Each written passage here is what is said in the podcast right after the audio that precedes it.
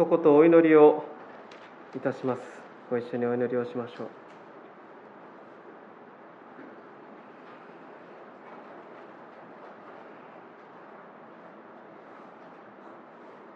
愛する天の父なる神様尊い皆を心から賛美をいたします。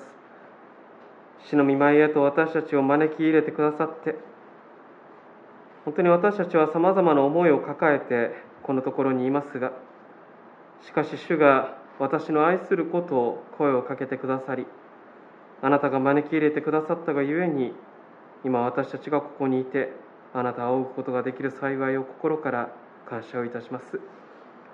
神様多くの抱えきれないものを私たちは抱えながら生きているお互いであるかもしれませんがしかしそのような私たちが抱えきれないものをもあなたが抱えてくださり私たちの目には見えずともあなたご自身は確かに永遠の階段によって私たちの下にその腕を持って支えを与えてくださっていることを覚えて感謝をいたします。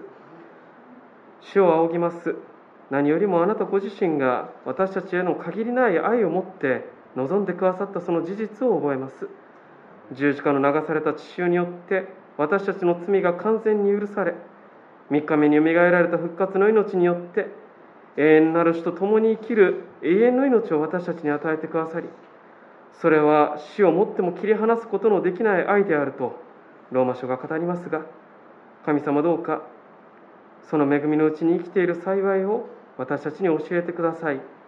耳を開き目を開き主ご自身が共におられるうちにあなたの平安があることを覚えることができるよう導いてください。礼拝をも今施設において礼拝をされておられる方家で礼拝をされておられる方々がいらっしゃいます。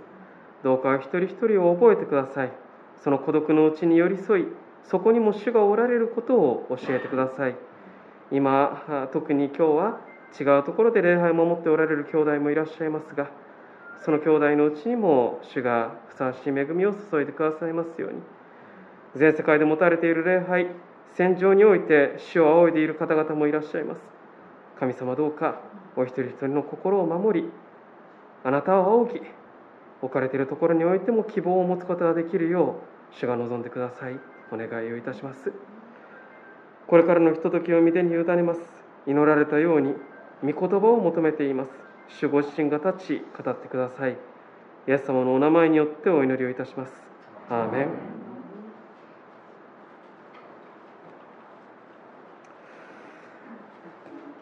今朝皆さんと分かち合いたい聖書の言葉はこの14章の2節の言葉です。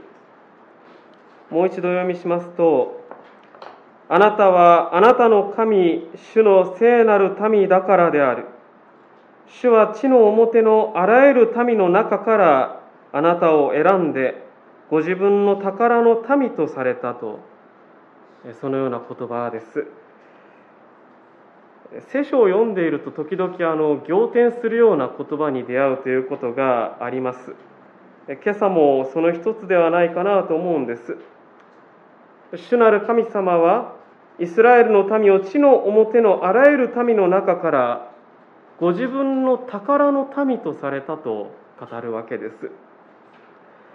まあ、モーセを介してイスラエルの民にこういうわけですね。あなたたちは私の宝だというわけです。あなたたちは私の宝なのだというのです。皆さんはどうでしょうかね？このようなことを言われたことがあるでしょうか？お前は俺の宝だよと、まあ、言えたらなんかすごくいいなと思いますけれども。あの私は記憶する限り実はあの父親に言われたことがありますね。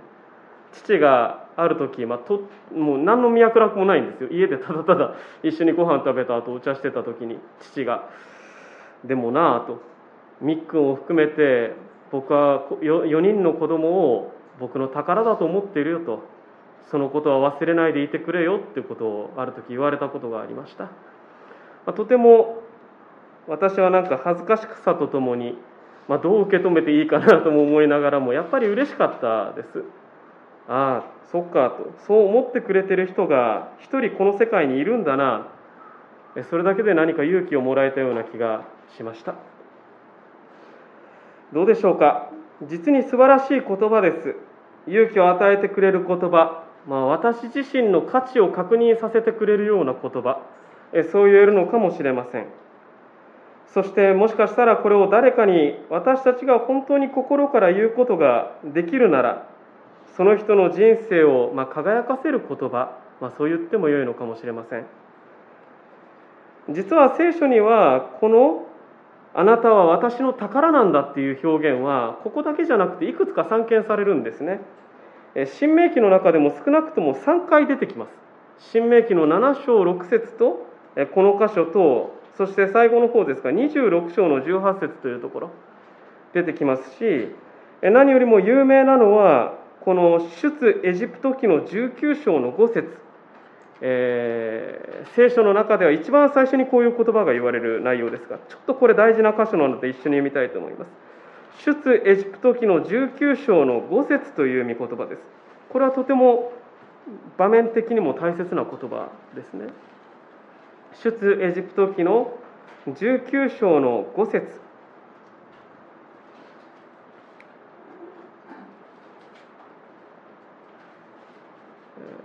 4節から6節までお読みしたいと思いますがこういう言葉があります。あなた方は私がエジプトにしたことまたあなた方をわしの翼に乗せて私のもとに連れてきたことを見た。今もしあなた方が確かに私の声に聞き従い私の契約を守るならあなた方はあらゆる民族の中にあって私の宝となる。全世界は私のものであるから。あなた方は私にとって祭司の王国聖なる国民となる。これがイスラエルの子らにあなた方に語るべき言葉であると。そう言われています、まあ、興味深いですね。出エジプト記の19章では宝となるとなると書いていますが14章の2節ではご自分の宝の民とされたというね、まあ、面白い表現の違いがありますが。この出エジプト記の19章の5節の言葉を言われた時というのは場面的に言うとこの数日前までイスラエルの民はエジプトの奴隷なのです。彼らは奴隷でしかありませんでした。私の価値を認めてもらえない認められない場所にいました。しかし神様はご自身の御業によって民をエジプトの奴隷から解放しイスラエルの民を神の民となさいました。奴隷の民から神の民へとなさいました。そして言われます。いやあなたは神の民なのだけだけではなくてあなたは私の宝なのだとそう言われる。これは、まあ、無理やりではないと思います。新約時代の私たちに例えば当てはめるならばこうも言えるのではないでしょうか。罪の奴隷でしかなかった私たち、いや、今なお罪にとらわれて自分の価値を認められないほど傷ついてしまっている私たち。でも神様はイエス・キリストを通して私たちを罪の奴隷から解放してくださいました。神の民ならぬ神の子としてくださいました。そして言われるのです。あなたは私の宝であると。本当にそう言われてるんですね。本当にそう言われている。でそのことをあのいろいろと考えながら思わされたのはどうでしょうか皆さん、えー、あなたは神様があなたは私にとっての宝なんだと言われる時にああそうなんだと感謝して受け止めることができるでしょうか。ああそっか私宝なんだ嬉しいなと思えるでしょうか。え今朝皆さんと確認したいのはそこなんです。聖書は私たちに言います。あなたは私の愛する子喜びである。この箇所ではあなたは私の宝なんだと言われる。でも大事なのはきっとああそうかとそれを私たちは素直に受け入れられるだろうかということです。でそこにはきっともしかしたら大きな、まあ壁というか崖というか何かそういうものがあるのかもしれないなと思います。もうこう思われるかもしれません。あなたは私の宝だ。神様本当ですか？本当にそうなのでしょうか？あなたは私の何をご存知なのですか？人と比べては人並みにできない私を誰からも評価をされない私をそういう自分自身が嫌いな私をあなたは宝だと言ってくださるのでしょうか？神様あなたがどれほど私の価値を認めてくださり愛していると言われようとも私は私が嫌いですと。そういうことってあるのかもしれません。これは結構大変なというか時間がかかることなのです。自分で自分のことが嫌いな人は実は神様からの愛を受け止めるのができないと言いますただ苦手です。そして私新学生の時によく言われました。神様の愛によって誰かを愛することよりも神の愛によってあなたがそのまま愛し受け入れられているという事実を受け入れることの方が難しい。でもその方が大事なんだってことです。愛するよりも愛されているという事実に休んじることの方が難しいんです。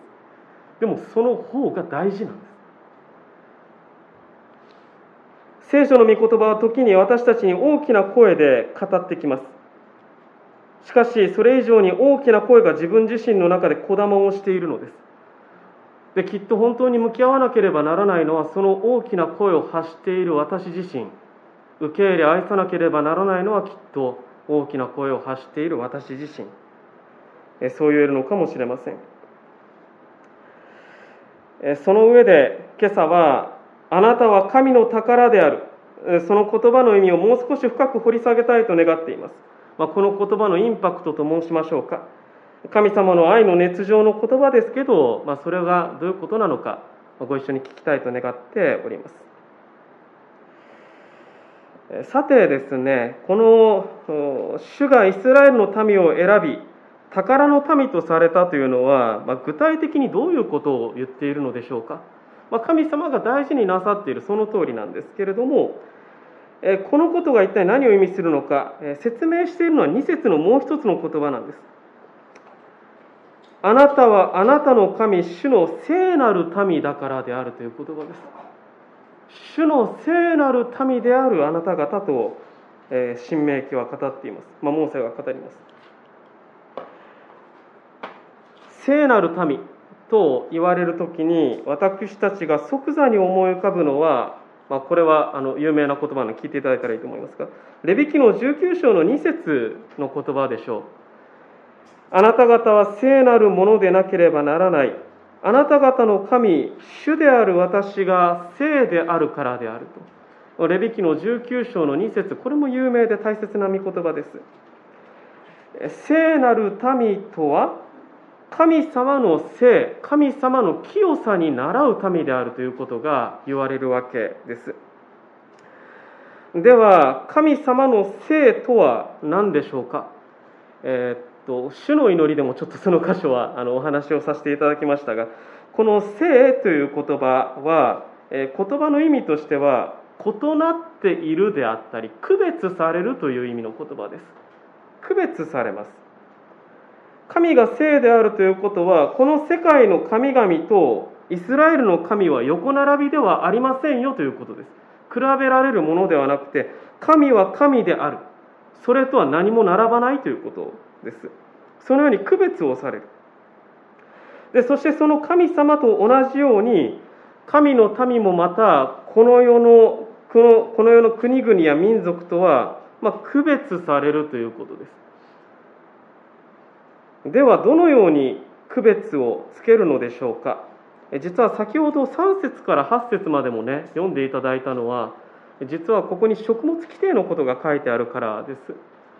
で聖書を読まれた時によくなんでこの食べていいもの食べちゃいけないものが出てくるのかって思われることもあるかもしれませんがこれは大事なんです。これは何を言ってるのかというとイスラエルの民は周辺の国々が食べているものと食べ方が違いますよということを言ってるわけです。これは区別を意味してるんです。あの民とは違う。私たちは聖なる民なんだということを食卓においても表しなさいっていうことの表れなんです。区別が目的。なんですね。食べていいもの食べていけないものについてのリストまさにそういうことなんですね。でこの食べ物もそうなんですけどしかし食べ物だけだとちょっと分かりにくいのでちょっともうちょっと広い範囲を見ますと実はこの新明記の12章から例えば16章あたりまでをちょっと範囲として考えるならば実は12章から書いているのはモーセが民に語る定めと掟について書いてあるんですけれども書いてある内容は大体一つなんです。それは何かというと他の国民はこうするけどあなたたちはこうしなきゃいけないよということです。区別なんです。じゃあ他の国民とイスラエルの民はどう違うんでしょうか。例えば、まあ、ガサッとまとめて話してしまいますがこの12章から13章に書いてあるのは礼拝について書いてあるんです。12章からの言葉は何を言っているかというと例えばそうですね。12章の、えー、2節からちょっと5節まで読みしますとこういうことが書いています。12章の2節からあなた方が追い払おうとする違法の民がその神々に仕えた場所は高い山の上でも丘の上でもまた青々と茂るどの木の下でもそれをことごとく破壊しなければならない。彼らの祭壇を打ち壊し石の柱を打ち砕きアシェラ像を火で焼き神々の彫像を切り倒してそれらの名をその場所から消し去りなさい。あなた方の神主に対してはそのように礼拝してはならない。ただあなた方の神主がご自分の住まいとして皆を置くためにあなた方の全部族のうちから選ばれる場所を訪ねてそこへ行かなければならないと。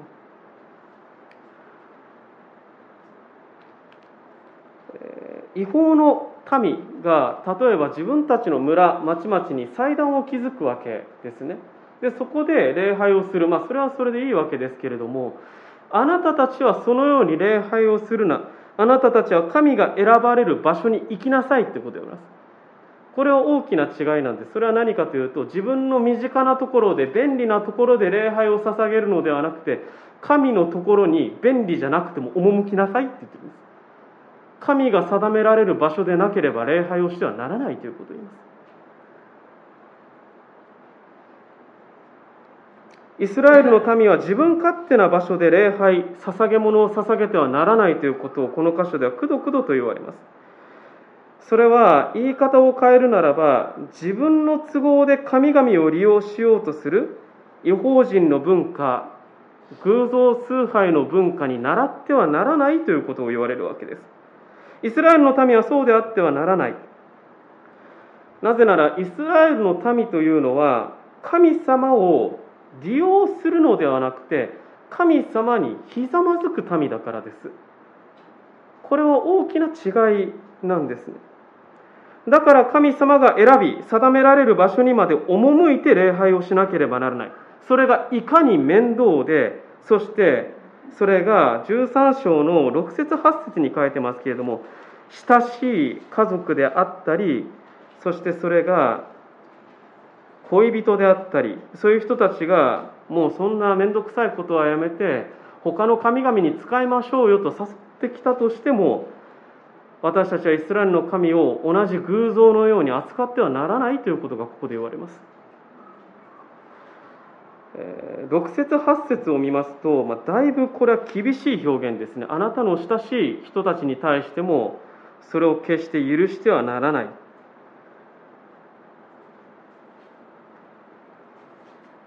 だいぶ厳しい表現なんですがけれども聖書で厳しい表現がされるときはそこで妥協するならば危ないという印なんです。そこでもしも妥協してしまうならばあなた自身が著しい問題へと巻き込まれてしまうという神様のある種深い心配から言われている言葉だと言えます。そのような礼拝民よその国とイスラエルの民は違うということが言われますしで例えば14章の22節から15章にかけて言われるもう一つのことは富の扱いです富の扱いについても言われますこの14章の例えば22節読みますとあなたは毎年種をまいて畑から得るすべての収穫の10分の1を必ず捧げなければならない。まあ、飛んで23節にはあなたがいつまでもあなたの神主を恐れることを学ぶためであると言われる。収穫の10分の1を神に捧げなければならない。まあ、これは、えっと、教会でいうとこの11献金の根拠にされる一つの箇所です。でなぜ私たちは11献金するのかということもこれはどっかでやっぱりちゃんと話さなきゃいけないと思いますが一つはやっぱりここで書かれている通り神を恐れるためです。くしくも新明記の8章17節というところには私の力私の手の力がこの富を築き上げたのだと言ってはならないという言葉があります。でそれは何言ってるのかというと私たちに与えられた富であったり祝福というのはそれは神様からの賜物なんですっていう告白なんですよ10分の1献金っていうの。はあなたからいただいたから11を返します。あなたからのものなのでという信仰告白なんですね。そしてそれを通して生活の中で私自身が神になる、まあ、まさに私が気づいた私が稼いだではなくて主なる神様にひざまずきを恐れるためそしてこれちょっと飛びますけれども14章の後半から15章にかけては何かというとその11の捧げ物を14章の2829節とかではその町囲みにいる貧しい人たちと分け合いなさいということが書かれますし15章で言われているのは、まあ、有名なヨベルの年に関する言葉です。7年ごとに借金を帳消しにしなさいということです。で、これも富は私が稼いだんだって言ってたらできないんですよ。でも、あなたたちはしなさい。なぜなら、あなたたちの富というのは、神様があなたを祝して与えたものだからそしてあなたたちがそれを分け合うならば主の祝福によってそれは満たされていくんですよっていうことが15章に書いてあるわけですね。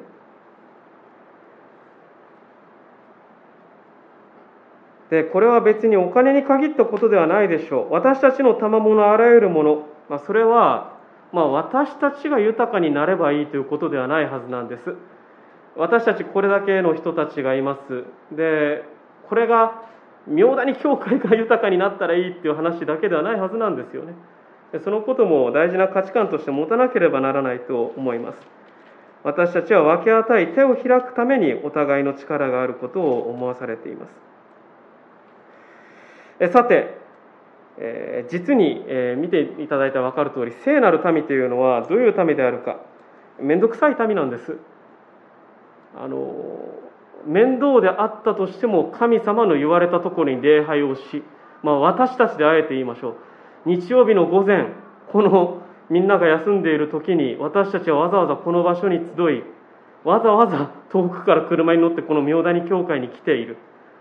私友人に言われたことがあります。11献金って教会であるんだ。えそれ詐欺じゃない？私たちは自分の与えられているものから10分の1決して少なくない額を神様に捧げます。それはよそとは違うんですよ。私たちはだいぶ特殊なことをしている。かもしれない。でもなんでそういうことをするのでしょうか？それは先ほど言いました神様の宝であり私たちが聖なる民だからです。そしてそれは言い換えればこういう言い方もできるのだと思うのです。神様が私たちのことを宝としてくださっているから私たちは神様を宝とする民とされたんです。実は新明記の掟と定めっていうのはこの視点で読むとよく分かりやすいんです。神を宝としなさいって言われるんです。だから私たちは神様にひざまずいてそのある種面倒くさいと思われることをやる。あなた方は聖なるものでなければならない。あなた方の神主である私が聖だからであるとレビキの19章の2節で言われました。この言葉が意味するところはそういうところにあると思うんです。宝物もしも私たち宝物がそれぞれにあるとするならば宝物というのは特別に扱えますね。それと同じように神様はこの世界でイスラエルの民を特別なものとして扱いたいのです。区別をしたいんです。ご自身と似たものとして区別をしたい。でそういうことを聞くとまた私たちはなんか暑苦しい神様の圧を感じますよね。私はお前のこと愛してるんだからそうなれみたいな。でも実はそうではない。神の民として聖なる民として生きることは息苦しいことではないんです。神に宝とされ神こそ私の宝だと告白ができることこそ実は聖書の広い文脈で言うならばこれこそ本来の人間の姿なんです。神に宝とされ私の宝は神なんですと言えることこそ実は本来の私たち人間の姿なんです。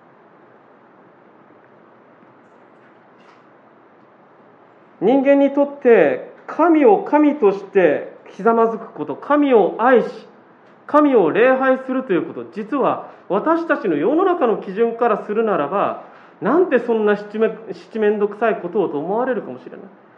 でも聖書が語るのはいやそれこそが人間の自然な姿なんだっていうんです。私たちは礼拝を知らないことの方が実は不自然。何かそこに穴が開いていくということがある。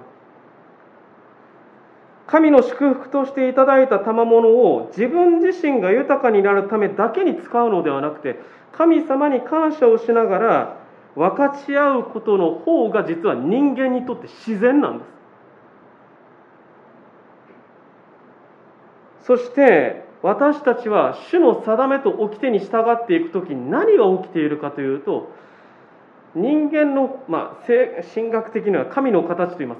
歪んでしまった神の形として作られた私たちが神の掟と定めに従い礼拝を通していくことによって本来の人間の姿を回復していってるんです。神を礼拝する民として自分に与えられているものを分け与える民としてそれは本来の人間の姿を回復していっている。そう言えるんですね。ですから礼拝っていうのは実は人が癒される場所です。まあ癒されていただいてるかどうかあれですけれども。でもそうなんですよ。礼拝っていうのは人が癒される場所なんです。本来の私たちの体の動かし方を学んでいく場所なんです。主の地の主は地の表のあらゆる民の中からあなたを選んでご自分の民とされたと14章の2節で言われました。でここには2つほどの意味があるように思います。一つは神様は私たちを宝として見ておられる。だから磨きたいんです。磨くというのは別にお前は足りないよというのではなくて宝として輝いている私たちの輝きを覆っているものがあるんです。でもそれを磨かれたいんです。あなたを輝かせるために。あなたが本来の体の動かし方を知るために。神の形として作られた主の栄光を取り戻していくために。掟と定めというものがありますがそれは聖なる歩みこの神様に倣う歩みです。そしてその歩みに倣う中で罪に陥った民は本来の神の形へと回復をされる。旧約聖書の言葉というのは私たちをなんか堅苦しく閉じ込めて修行僧みたいな歩みをさせることではないんです。旧約聖書の神の言葉立法というのは私たちを回復させ本当に神の民として神の喜びのうちに生かすための言葉。なんですね。それは言い換えるならばリハビリのような回復の道なんです。コツコツと。本当に人間として大事なこと。それはこのような聖書の言葉一つ一つを通して礼拝を通してキリストに表された神の愛の広さ高さ深さそれを学び続ける道。時間がかかるんです。私たちはこれまでこびりついて身につけているものがありますから。でもこれは回復の道なんですね。リハビリのようにゆっくり。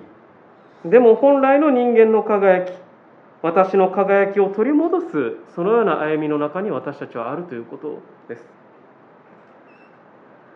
そしてもう一つ神の宝としてもう一つここで言われているのは神の宝としてこの世界で輝きなさいということでしょう。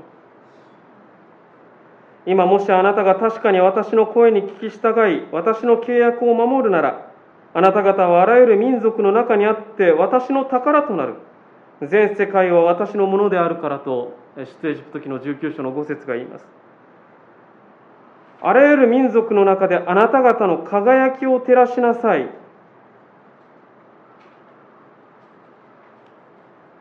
まあ、頑張れということではないはずなんですよ。まあ、頑張る、まあ、頑張らなきゃいけないことはなないとは言いませんが、でもそういうことではない。私たちが神様の言葉によって癒され、回復をさせられ、そのことを通して、ああ、主は素晴らしいということを知らなきゃならないです。神様は素晴らしい。主ご自身の愛に感動をして、その感動が現れてくる。喜びがあふれてくる。イエス様はそれをあなた方は地の死を世の光だと言われたんです。私たちはその主の素晴らしさを表していく、まあ、何度も申し上げていますが私たちは癒されて輝くという道筋の中にあるんです。癒されて輝いていく。神様の目から見るならばきっと私たちは神様には価値の分かっている。しかし覆いがかかっている。原石なんですよ。でもそれは宝石なんです。キラキラしている。確かになおも癒されない痛みがあるでしょう。自分自身はそうとは思えないということもあるでしょう。けれども神様の眼差しにはご自身を神ご自身を宝としてこの礼拝に集っているお一人一人というのは宝に見えてるんです。キリストは私の人生を黄金とするという賛美を歌ったことがあります。いい歌詞だなと思います。キリストは私の人生を黄金とする。私たちは主の眼差しにそのように輝いている。その事実は変わらないんですね。でそのことをぜひ受け止めたいと思います。一つお話をしても終わりますけれども。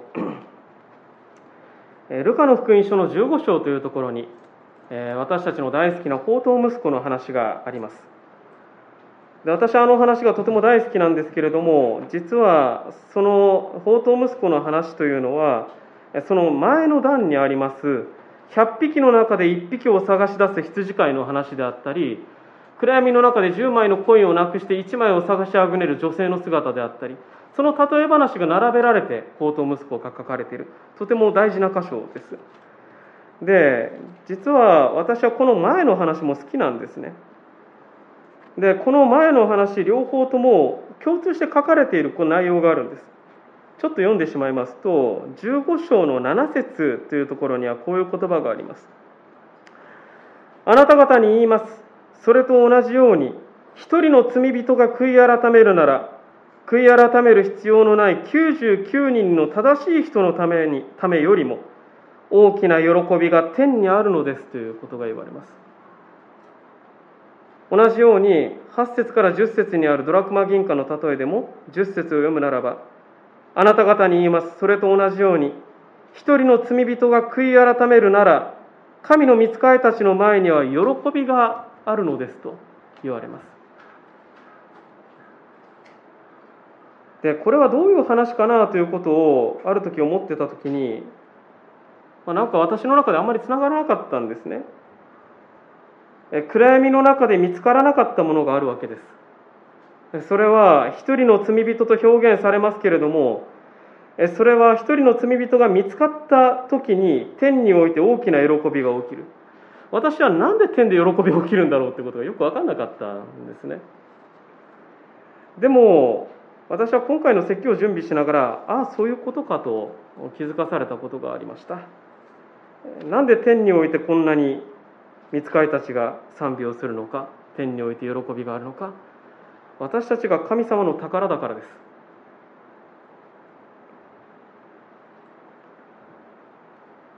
この喜び天の神様の喜びというのは天の神様がなくしていた宝物をああ見つけたと言っている喜びなんです。ああここにいたのかああ見つけたという喜びです。ヨハネは福音書の中でこの世界は暗闇だと言いました。罪があふれ憎悪があふれる暗闇だと言いました。深い闇の中で見つからない羊がその中に迷い込んでしまいました。見つからない10枚のうちの1枚のコドラントがそこに迷い込んでしまいました。でも暗闇の中には神様の目から見てご自身の宝が落ちているんです。それを拾い上げたいんです。でも拾い上げることはできないんです。なぜなら神様は清いお方でありこの世界は暗闇で罪があふれているから。しかし本来入れないその世界に神様がご自身がリスクを負ってそこに入り込んだ方法があります。神が人となられた。神様はこの宝を諦めきれないのです。100匹を置いて探し始めるあの羊飼いのようにくまなく家を履いて探し回るあの女性のように神様はそれを諦めきれない。どうされるのか。聖なる神の子であるイエス様ご自身がその宝を拾い上げるために暗闇の中に下ってこられた。ズタズタになりながら引き裂かれながらあの十字架で体を裂かれながら下ってこられた。しかしその傷だらけの巫女によって神の宝である私たちは拾い上げられたわけです。見つけられたわけです。天上では大きな賛美が起こっているわけです。神は私という宝を見つけたということが天上で喜ばれているわけです。で私たちは冷静に考えれば理解ができない話なんです。なぜかなぜでしょうか？神様ご自身がそこまで痛まれているのに巫女があの十字架で死なれたにもかかわらずなぜ皆さん賛美ができるんですか？けれども神様はこう言われるんです。この息子は死んでいたのに生き返りいなくなっていたのに見つかったのだからこうして彼らは祝宴を始めた。神様の愛というのはこういうことですね。なんで私なんかを探すんですか？なんで私なんか私なんか？でも神様が言われるのはいや私は私自身が血を流してもなおあなたを見つけたかったんだと言われます。なぜなら私にとってあなたは宝だから。ですね。天の賛美は大きく響き渡ります。神様の愛というのはそういうふうに訳は分からない。過激なんです。でもそのような神様の愛によって見つけられた私たちなんです。宝なんですよ。神が私たちをあなたは私の宝だと言われる時それは言葉だけではないんです。血を流しあの十字架の姿がその全てを物語っているんです。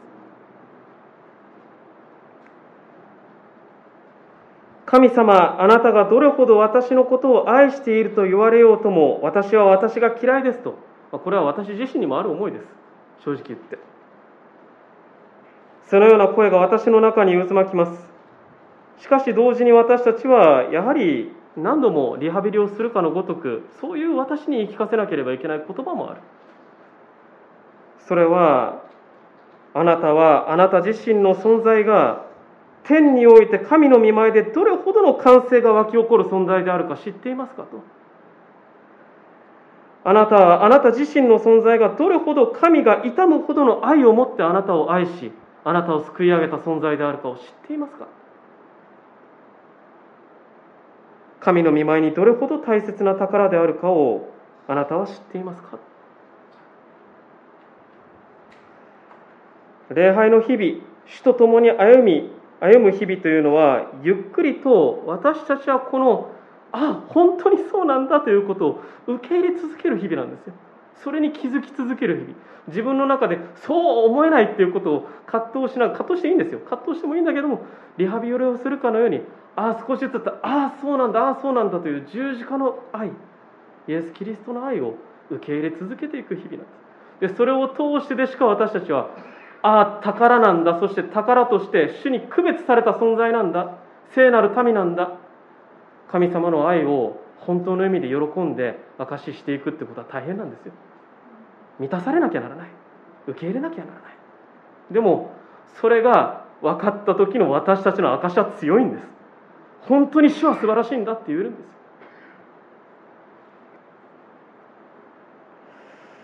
今朝はこの後生産式を執り行います。で実は10月の第1週という日は世界生産日という日だそうです。私たちは神の宝であることその宝であるがゆえに御子はあの十字架に命を捧げてくださった。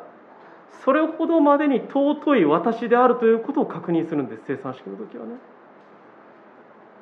今一度それを受け止めたいと思います。そして世界生産日というのはこれはもともとの始まりは1900年代の前半に、まあ、エキュメニズム運動ですね。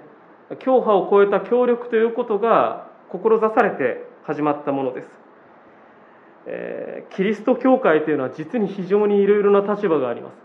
カトリックがありプロテスタントがあります。プロテスタントの中にもルター派改革派福音派があります。福音派の中にもリベラルと保守があります。そして私たちは保守寄りの清め派ですけれども。でもそのような中ででも決して忘れていけないのは立場は違えど私たち一人一人立場が違えどもあのキリスト教会のために主はあの命を捧げてくださったんだということをやっぱり覚えなければならない。そして立場は違えども同じ御子を私たちは飲み食べているお互いである。